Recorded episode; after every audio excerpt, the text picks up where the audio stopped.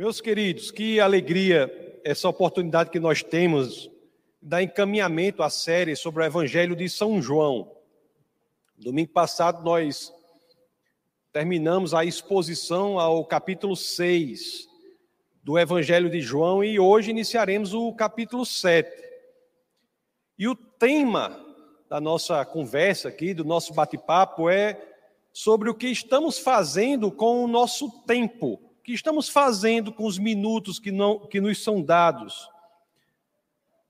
Nós aqui no Brasil, nós temos liberdade religiosa. Então, a questão principal que surge diante dessa constatação de que temos uma liberdade religiosa importante é a, de, é a seguinte: será que estamos fazendo jus a essa liberdade? Será que a liberdade que temos liberdade de ensinar a palavra de Deus, de pregar a palavra de Deus, de orar publicamente, essa liberdade, será que ela significa pouco para a forma como estamos vivendo? Será que essa liberdade significa pouco ou quase nada para a maneira como vivemos o nosso dia a dia? Esse esse assunto ele toma fôlego, né? Ele ganha importância nesse momento aqui na série do sobre o Evangelho de João, porque é aqui no, no início já do capítulo 7 que nós vemos um, uma intensificação da perseguição a Jesus Cristo. Capítulo 7 ele mostra uma intensificação. Já, já havia perseguição, mas é aqui que esse tema toma uma proporção importante. E perseguição, meus queridos, não sejamos ingênuos quanto a isso, que em outros lugares do planeta é persistente, é brutal, até hoje. Vocês sabem disso, né? Em muitos lugares as pessoas vão às igrejas sem saber se voltarão vivas ou se voltarão sem saber se suas casas não estarão incendiadas. Há lugares em que a simples posse das escrituras tem como consequência a punição capital, a pena de morte. O século XX, só no século XX, morreram mais cristãos em decorrência da sua fé do que nos 19 outros séculos somados. Essa perseguição que existe hoje, mas que começa ali, já com nosso Senhor e Salvador Jesus Cristo. Uma realidade que se inicia já naquele momento. Então é assim que, neste ambiente, nesta preocupação, neste entendimento, é que eu convido vocês a, é claro, assim querendo, que abram as Escrituras naquele que é o primeiro verso do texto base do nosso bate-papo de hoje, que é o Evangelho de São João, no capítulo 7, no verso 1. Vamos ler o que as Escrituras dizem no verso 1, capítulo 7 de João. Depois disso, Jesus percorreu a Galileia, mantendo-se deliberadamente longe da Judeia, porque ali os judeus procuravam tirar-lhe a vida. Interessante, não é? Nós vamos investigar isso também, essa postura de Jesus. Mas os líderes judeus queriam matá-lo, queriam matar Jesus. E nós vemos aqui neste caso que ele se afasta da Judéia, né, vai para Galileia, onde inclusive passa um ano. E esse, e esse ponto em que João narra aqui já se passaram seis meses do ponto anterior. Como é que eu sei disso? Porque no capítulo 6 fala que era a proximidade da festa da Páscoa e aqui fala que era a proximidade da festa dos tabernáculos. Então havia já seis meses que João reduziu, sintetizou neste único verso. Então Jesus vai ali para Galileia. Mas eu queria, logo com o exemplo dele, refletir sobre algo, porque vimos Jesus e aí ele está se usando ou utilizando cautela ele foi exercer o seu ministério na Galileia, longe da Judéia, onde estavam, mais especificamente em Jerusalém, os líderes judeus que queriam a sua morte. Meus queridos, nós sabemos que Jesus era um homem corajoso para não, ou, ou melhor, era um homem corajosíssimo e não só isso, estava disposto a dar a vida pela humanidade, como assim o fez. Mas o importante é aqui e que é com isso que devemos aprender é que Jesus dá o exemplo de alguém que buscava em todos os momentos o direcionamento do Pai para o que fazer. Sabia que haveria de morrer pela humanidade, mas também sabia que aquele não era o momento para que isso ocorresse. Havia algo a ser feito, havia um trabalho a ser realizado, havia algo no ministério de Jesus que ele precisaria intensificar para que chegasse ao ápice, ao cume, ao ponto mais alto do que ele veio fazer aqui na terra, que foi a cruz, foi morrer em nosso lugar. E é interessante que, de fato, Jesus, durante esse tempo que ele se afasta da Judéia, exerce o seu ministério na Galiléia, ele não ficou lá sem fazer nada, não. Quando nós vemos os outros evangelhos, nós vemos que, que ele trabalhou e muito. Os outros evangelhos, eles cobrem esse período aqui que João passa por ele. Eles cobrem esse período. Vocês não, não vamos abrir aqui, mas se vocês quiserem em casa, por exemplo, eu sugiro que leiam Mateus, o capítulo 15 ao 17, que você vê detalhadamente o que ocorreu nesse período. Mas ali, o que é que nós vemos? Nós vemos um Jesus fazendo a vontade do Pai, Jesus expulsando demônios, alimentando milhares de pessoas miraculosamente, um Jesus curando cegos. Nós vemos Jesus que, que, aliás, ele prediz, ele fala da sua própria morte duas vezes nesse período. Um Jesus que exerce de maneira muito veemente, muito forte, o ministério para o qual foi chamado pelo Pai. Até mesmo aquele evento impressionante, incrível da transfiguração se deu aqui nesse período, né? Um evento que foi testemunhado por Pedro, Tiago e João, se deu exatamente neste período. Mas ele sabia, meus queridos, que se se entregasse aos líderes judeus naquele momento, antes de realizar o que o pai queria que ele realizasse, aquilo não teria sido realizado. Ele buscava no Senhor cada passo da sua caminhada, e esse é o grande ensinamento, esse é o padrão que devemos seguir. Nós devemos buscar no Senhor todos os passos, todas as situações, cada momento. Devemos buscar em Deus, mas buscar em Deus e saber que na busca estaremos como Jesus estava, trabalhando muito para a expansão do reino de Deus aqui na terra, buscando sempre em Deus o tempo certo para que as coisas fossem feitas. Aí, meus queridos, as, as escrituras são assim, né? Em todas as escrituras são assim.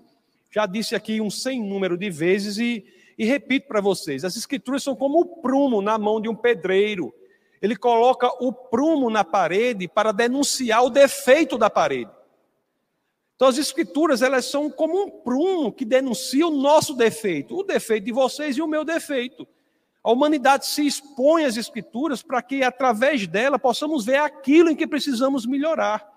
Então, quando vemos aqui o exemplo do nosso Senhor e Salvador, logo uma pergunta surge: o que estamos fazendo com o nosso tempo? O que estamos fazendo com o nosso tempo? O tempo conforme sabemos, e talvez você já tenha até escutado isso, o tempo é um recurso que é mais importante do que o dinheiro. Porque o dinheiro se recupera, o tempo não. O tempo é um recurso irrecuperável.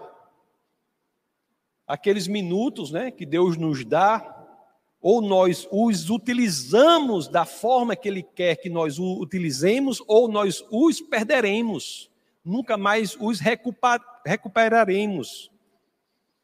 O tempo é um recurso impressionante, e aí é a pergunta que o Evangelho nos coloca: será que estamos patinando sobre o tempo? Será que estamos deixando esse recurso do tempo escorrer por nossas mãos, né, pelos nossos dedos, como se fossem areia, os grãos escorrendo? Será que isso está acontecendo conosco, sem fazermos nada? Será que estamos dando espaço para elementos que destroem o uso adequado do tempo, de acordo com o que Deus quer que a gente faça? Assim, coisas como ansiedade podem tirar o uso adequado do tempo. O medo. Pessoas que foram acometidas pelo medo perderam a oportunidade de fazer aquilo que Deus queria que elas fizessem durante aquele tempo. A apatia, a preguiça, a ingenuidade. Será que estamos deixando esses animais ferozes né, destruir o recurso tão valioso que é o tempo, recurso que Deus nos dá? Tudo isso é inimigo do discernimento do tempo, do tempo certo, do que devemos fazer naquele tempo que nos é dado. Tudo isso é inimigo e devemos estar atentos para isso. Discernimento, tudo isso ataca o discernimento que devemos ter do que é preciso ser feito agora. A vida cristã é uma vida que existe paz em nosso coração, mas existe o sentimento de urgência. Urge que proclamemos a mensagem da salvação. E essa urgência ela se materializa quando nós buscamos no Senhor o que temos que fazer no agora. Buscamos no Senhor, não fazendo o que a gente acha que deve fazer. Às vezes queremos estar ali, naquele lugar, mas não é o momento agora, como Jesus sabia que não era o momento dele entregar-se à cruz. Era para ele fazer isso agora, aqui. Será que estamos fazendo isso? Meus amados, Jesus sofria pressões para adiantar-se no tempo. Assim como muitos sofremos. Por isso é tão importante este discernimento. Vamos ver aqui sobre essas, essas pressões que Jesus sofria para aplicar os padrões do mundo ao seu ministério, em vez de buscar em Deus o que ele devia fazer. Vamos ler os versos subsequentes ao, ao que lemos. Então vamos ler, abrir no Evangelho de São João, no capítulo 7, Vamos ler dos versos 2 ao 5. Olha o que as escrituras dizem.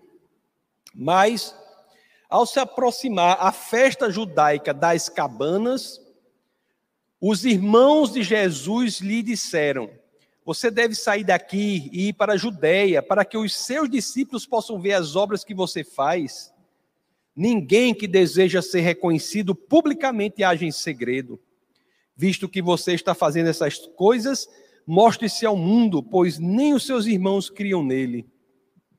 A festa das cabanas, né, ou também conhecida festa dos tabernáculos, é uma das grandes festas judaicas, uma das três grandes festas judaicas. Uma festa cuja cujo método foi inclusive dado por Deus a Moisés, que passou para o povo de Deus. E uma festa da qual o, o famoso historiador Flávio Joséfos diz que é a mais importante e a mais santa de todas as festas. Mas isso não é argumento suficiente para que Jesus imediatamente dissesse: Eu vou com vocês agora. Não. Isso é argumento suficiente para que Jesus buscasse no Pai a vontade do Pai, para saber se aquilo deveria ser realizado naquele momento específico. Meus queridos, o tempo de Deus é um. E cabe a nós buscar nele quando devemos fazer as coisas. Para quem é do mundo, quem não é de Deus, é o que Jesus diz: qualquer hora é hora. Mas para o cristão, não. Qualquer hora não é hora. É por isso que Jesus vai esclarecer, já no verso 6, que não iria naquele momento. Ele até chegou aí depois, mas naquele momento ele não iria. Então, muitas vezes, nós somos pressionados pela lógica do mundo agir de uma maneira ou de outra, num tempo tal ou naquele outro tempo, e isso não deve nos influenciar. Isso nos tenta, mas não deve nos influenciar. Nós devemos ter a cautela e entender que as Escrituras nos ensinam que em situações como essas devemos parar e buscar no Senhor qual é o tempo certo. Buscar a paz em nosso coração, para saber qual é o tempo certo das coisas, se é aquilo que precisa ser feito ou não. Vamos ver a resposta de Jesus no verso 6 do capítulo 7, né? o verso seguinte. É João, capítulo 7, verso 6. As escrituras dizem assim: Então Jesus lhes disse: Para mim ainda não chegou o tempo certo. Para vocês, qualquer tempo é certo. Não é isso? Pessoas que estão fora de Deus, qualquer tempo é certo. Qualquer coisa que tenha a mínima aparência de ser bom, as pessoas já se matam para conseguir aquilo. Quando para nós cristãos, não é a aparência de ser bom que diz que é de Deus. Nem tudo o que aparenta ser bom é de Deus, meus queridos. Entendam isso. Nem tudo o que aparenta ser bom é de Deus. O aprendizado da utilização do tempo é uma das áreas importantes da vida cristã. É interessante que, às vezes, nós queremos ter a habilidade de crescer em intimidade com o Espírito de Deus, né? A pastora falou que é um dos pilares sobre os quais se sustenta essa igreja, o crescimento em intimidade com o Espírito de Deus. E crescer em intimidade para que possamos buscar nele sempre, cada passo, se é de Deus ou não é de Deus mas às vezes não fazemos nem as orientações quanto ao uso adequado do tempo que estão nas escrituras para todo mundo. Então, antes de crescermos em intimidade neste aspecto, existem já orientações gerais quanto ao tempo que pessoas, muitas vezes cristãs, não seguem. Eu vou dar alguns exemplos, alguns exemplos dessas orientações quanto ao uso adequado do tempo, quanto ao uso adequado do recurso do tempo. Vou começar logo com a mais simples de todas. E é tão fácil quebrar essa orientação, que é de você separar um dia na semana para se dedicar de forma especial ao Senhor. Nós aqui da igreja não somos assim, sabatistas. Não achamos que é o sábado necessariamente, mas achamos que é importante respeitar o Shabat, respeitar um dia na semana para você se dedicar ao Senhor de forma diferente. Se você não faz isso, você vai se prejudicar. Por quê? Você não está seguindo as orientações do manual da vida. Lá em Êxodo, né, no capítulo 20, do verso 8 ao 11, vamos ler, coloca aí, Orlando. E, tem inclusive uma mensagem no canal do Defesa da, da Fé, defesa da fé, especificamente sobre o Shabat.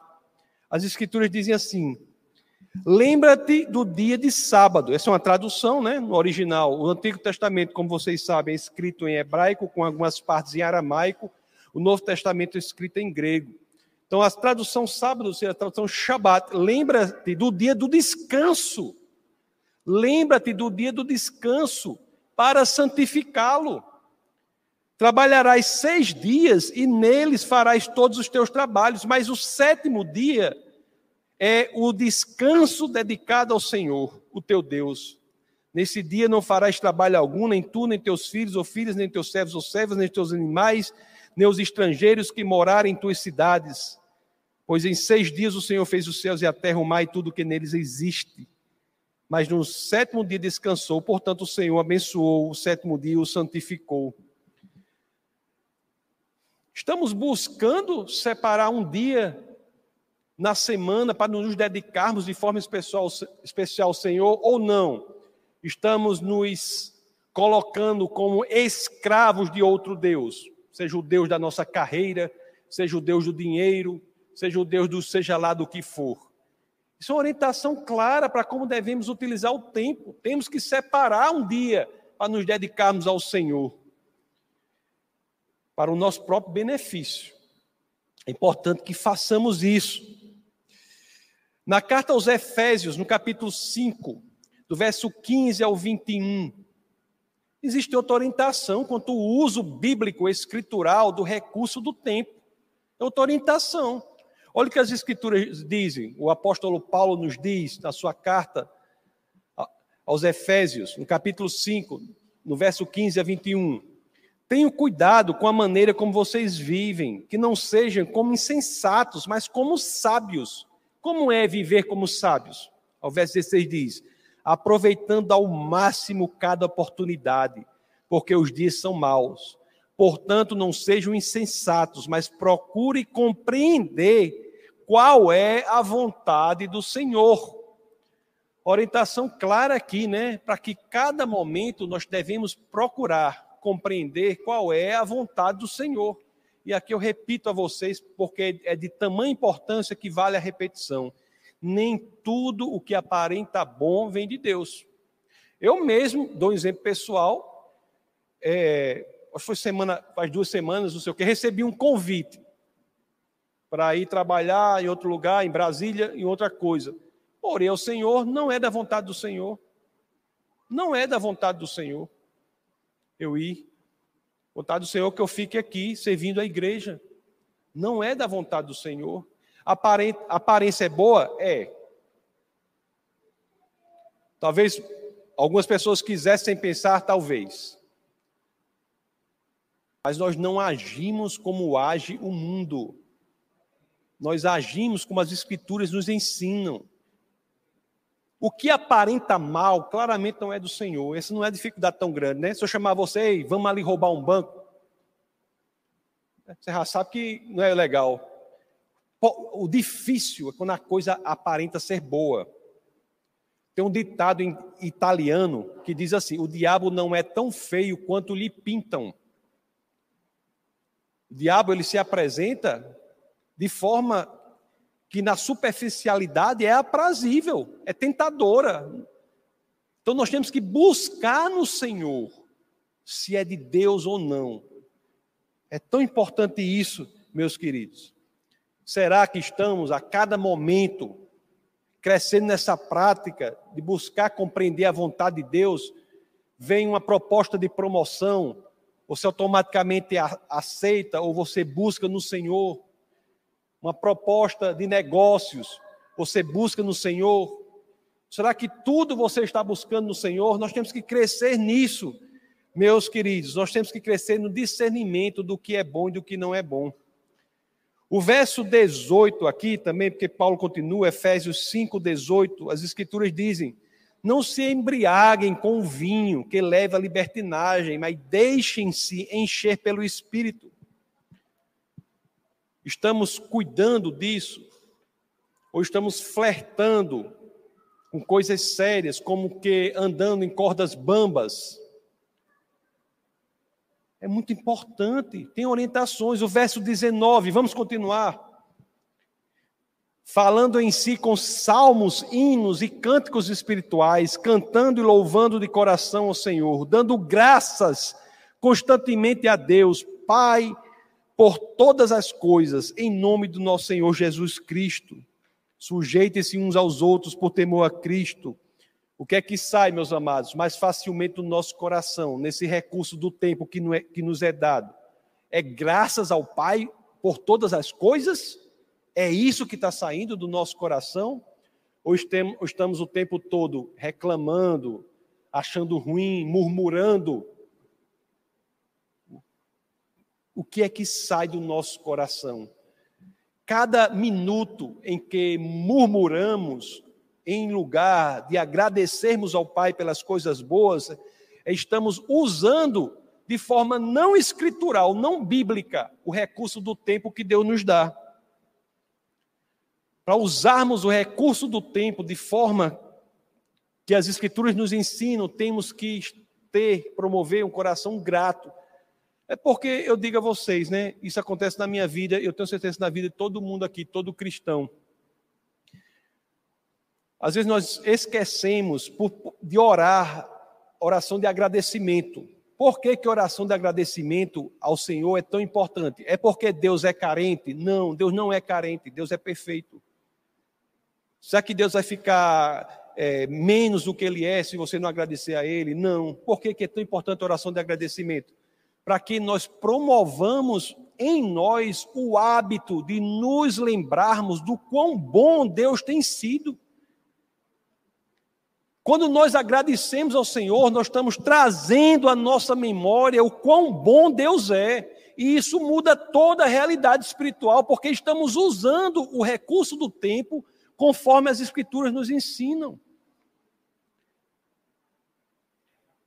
É fácil, pessoal, sair disso. Nós não estamos no mundo conforme Deus originalmente planejou a tendência natural, a correnteza é para outro lugar. Nós temos que botar força para fazermos conforme as Escrituras nos ensinam. Tudo conforme as Escrituras nos ensinam. Para que estejamos conectados com Deus, para que vivamos sobrenaturalmente. Nós não podemos ser cristãos querendo viver naturalmente o mundo natural. Não, o cristão é trazer os céus à terra. E começa pelo seu coração. Viver sobrenaturalmente o mundo natural. Não é que a vida do cristão seja ilógica. Não. Mas ela é loucura para o mundo. Por quê? Porque na lógica do cristão, a premissa maior é Deus. O mundo não tem essa premissa.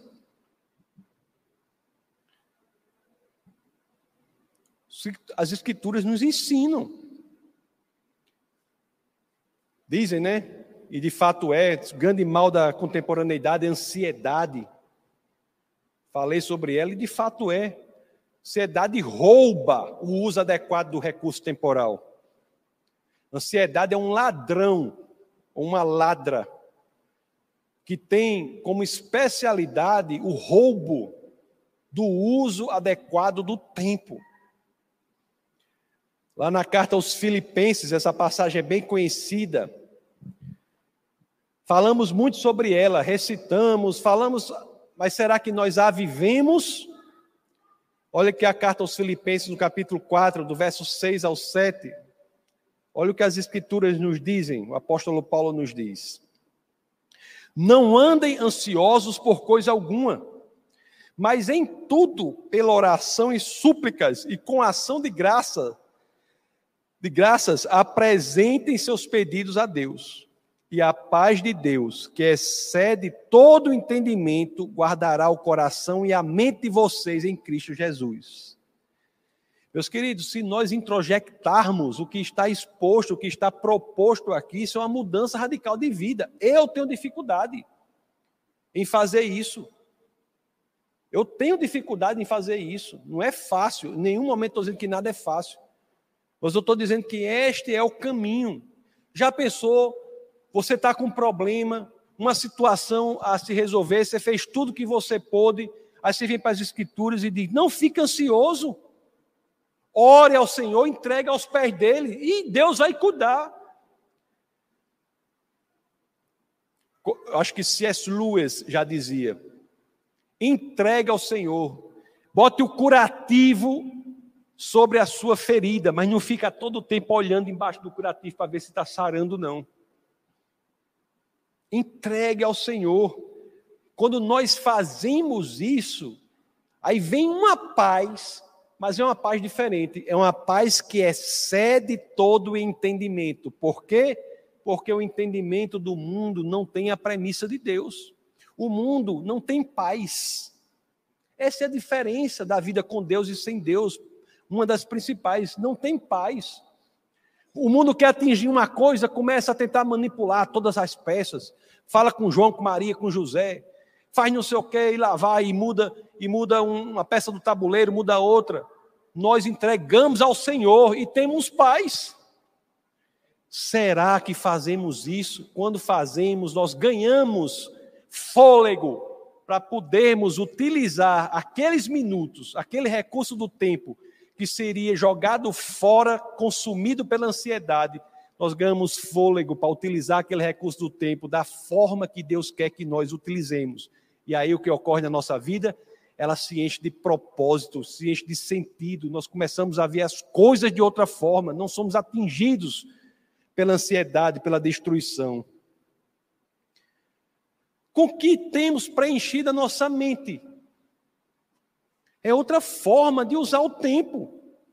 Outra forma, na carta aos Filipenses mesmo, nos, nos versos subsequentes a esse, eu vou até pedir licença para ler para vocês também o verso 8 e o verso 9, Filipenses 4.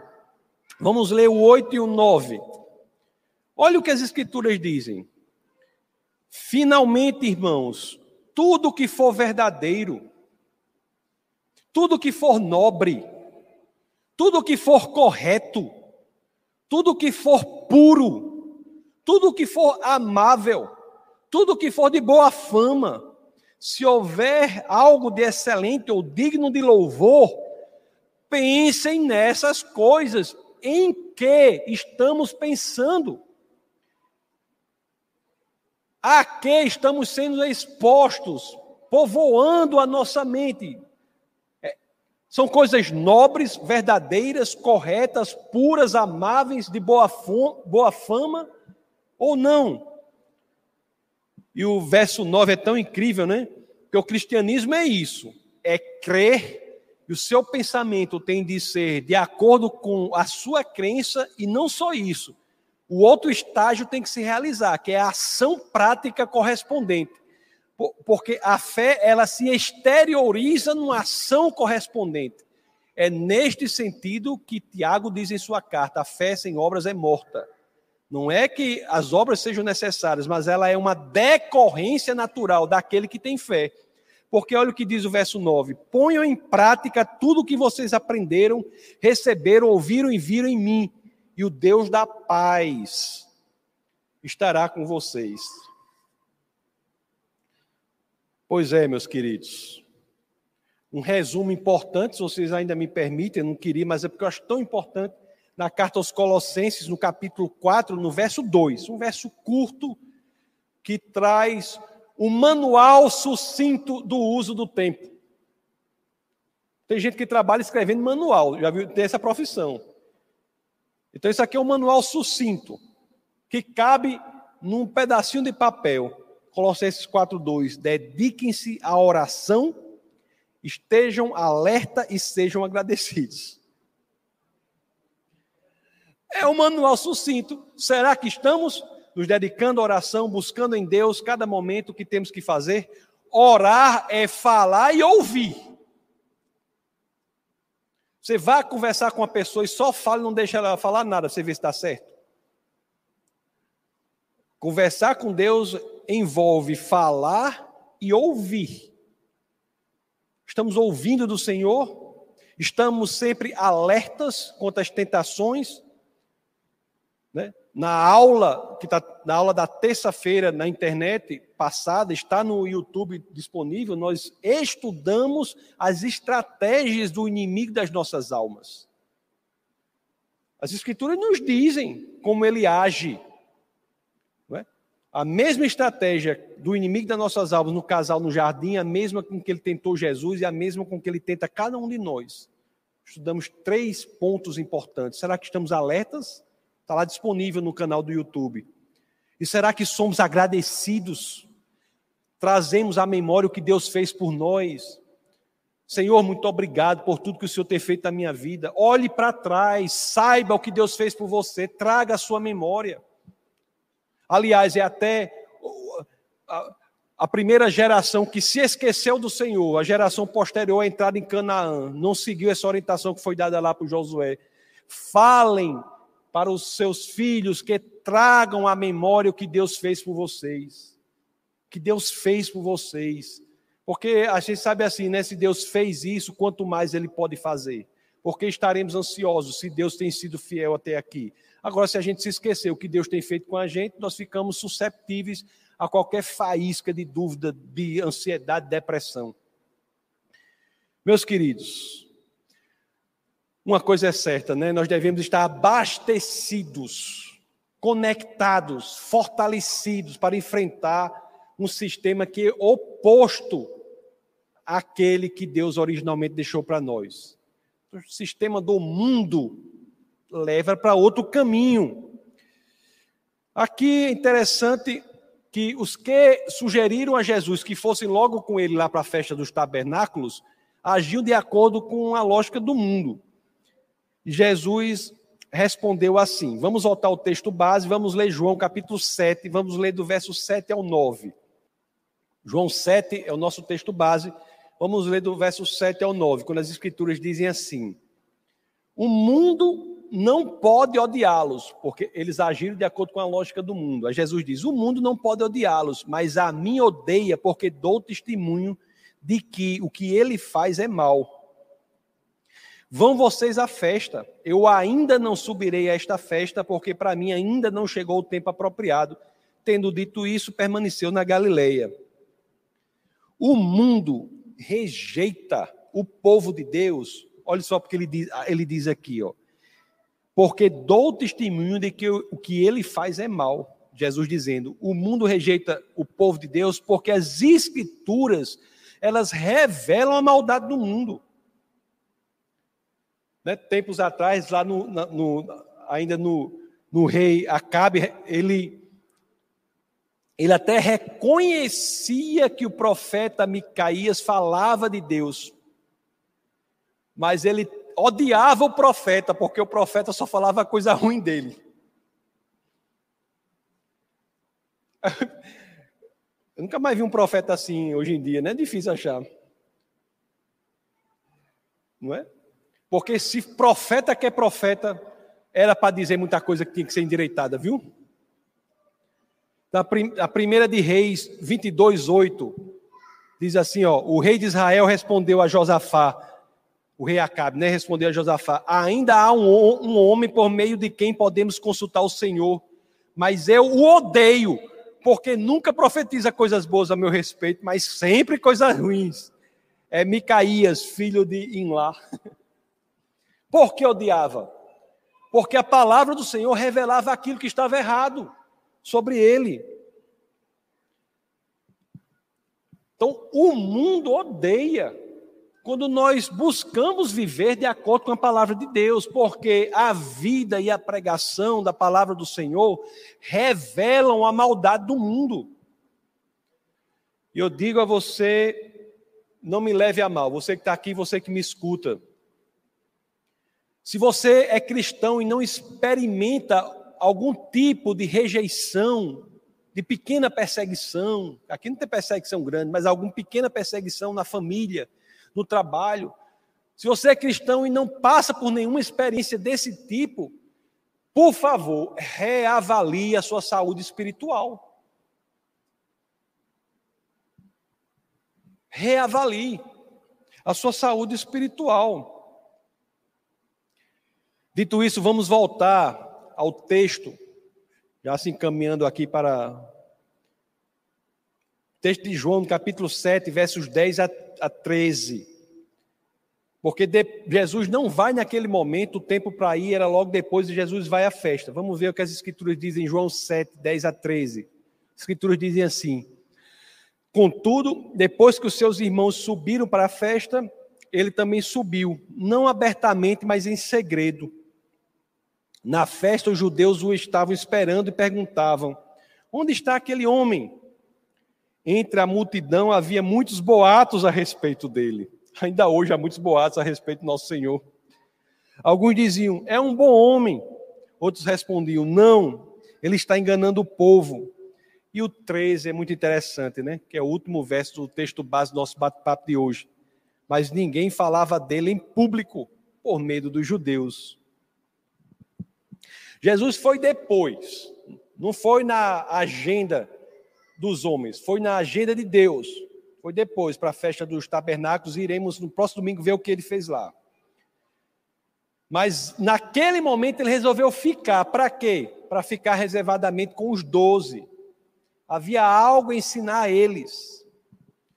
O ministério, meus queridos, tem um aspecto público e tem um aspecto privado. Nós temos de ir a público para proclamar a mensagem da salvação. Mas há também momentos privados de conversa, de discipulado, de comunhão.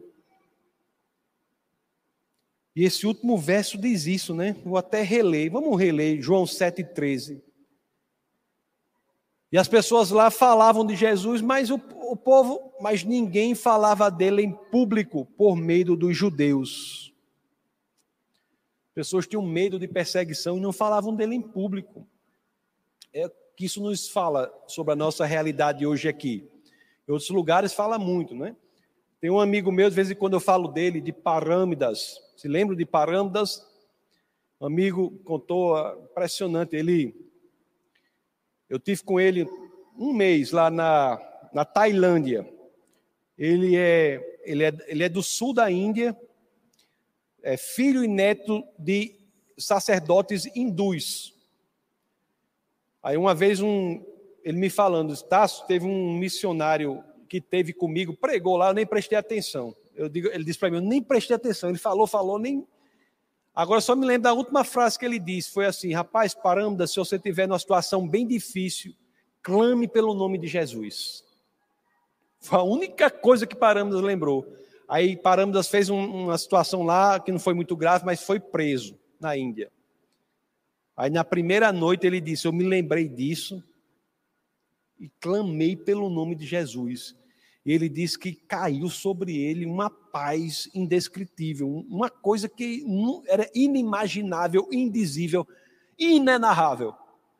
Aquela paz caiu sobre ele quando ele clamou pelo nome de Jesus e ele se converteu a discípulo de Cristo, se converteu à verdade. Que Jesus diz, né? Eu sou a verdade, João 14,6, eu sou a leter. Se converteu Aí e disse: Tá, cheguei em casa e disse para papai: Papai, eu sou cristão. Aí o pai dele reuniu os irmãos e disseram: Vamos matar Parandas. E foram matar Parandas. Parandas fugiu de casa, família atrás dele, foi para outra cidade. E hoje ele tem um orfanato para crianças com deficiência. Parandas. Ali sim é rejeição, é perseguição ser cristão. Aqui, o que a gente segue é o quê? Muitas vezes, os amigos se afastam, a família olha diferente, o trabalho pensa que você é um extraterrestre. O que é isso comparado com o que Parandas vive? Nada que coloque nossa vida em risco, meus queridos. E diante desta constatação, é que eu tenho que trazer de novo a vocês as perguntas com as quais nós iniciamos a nossa conversa de hoje. Temos liberdade religiosa, mas será que nós estamos fazendo jus a ela? Será que a liberdade que temos na prática significa muito pouco para a forma como vivemos a nossa vida? Ou será que ter ou não liberdade para nós não faria qualquer diferença? Brasil, podemos pregar a mensagem da cruz, como ontem estava a equipe de evangelismo aqui, de defesa da fé, pregando a mensagem da salvação, quiser se envolver, está mais que convidado pregando a mensagem da salvação, e eu já disse: pandemia é o momento de intensificar o evangelismo. Pregando a mensagem da salvação todo sábado. Podemos pregar a mensagem da cruz. Podemos ensinar o evangelho, podemos orar por pessoas em qualquer lugar, na padaria, em qualquer lugar. Mas quando foi a última vez que nós fizemos isso fora da zona de conforto da igreja? Quando foi a última vez que alguém chegou para a gente dizendo assim: Eu estou com um problema, e você disse: Eu conheço a solução. A solução não é um conceito, não é um remédio, não é uma ideia, é uma pessoa. Jesus Cristo, o Logos encarnado, Deus, Criador dos céus e da terra, que veio para nos resgatar. Qual foi a última vez que fizemos isso fora desses muros confortáveis da igreja. Qual foi? Como é que estamos usando essa liberdade, meus amados? Se faz tempo né, que você não fez isso, pergunte a si mesmo, faça a si próprio essas questões. Em sua vida, qual tem sido o fruto do casamento, do tempo com a liberdade? Qual tem sido o fruto? Como nós temos nos dedicado, ou dedicado os minutos da nossa vida ao Senhor? Como? Se há espaço para melhorar na vida de vocês, é só você, com Deus, neste momento de onde você está, se comprometer com Ele. Comprometa-se ao uso adequado dos minutos que lhes são dados. Não são muitos. O o livro de Tiago, mais uma vez, nos diz que a vida é como uma neblina, logo se esvai. E é verdade, a gente vive pouco aqui na terra.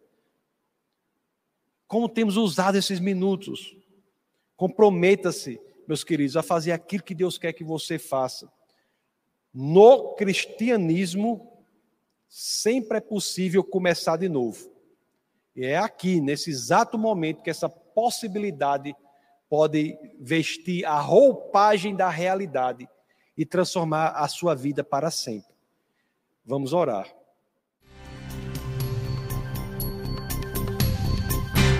Essa foi uma produção do Ministério Internacional Defesa da Fé, um ministério comprometido em amar as pessoas, abraçar a verdade e glorificar a Deus. Para saber mais sobre o que fazemos, acesse defesadafé.org.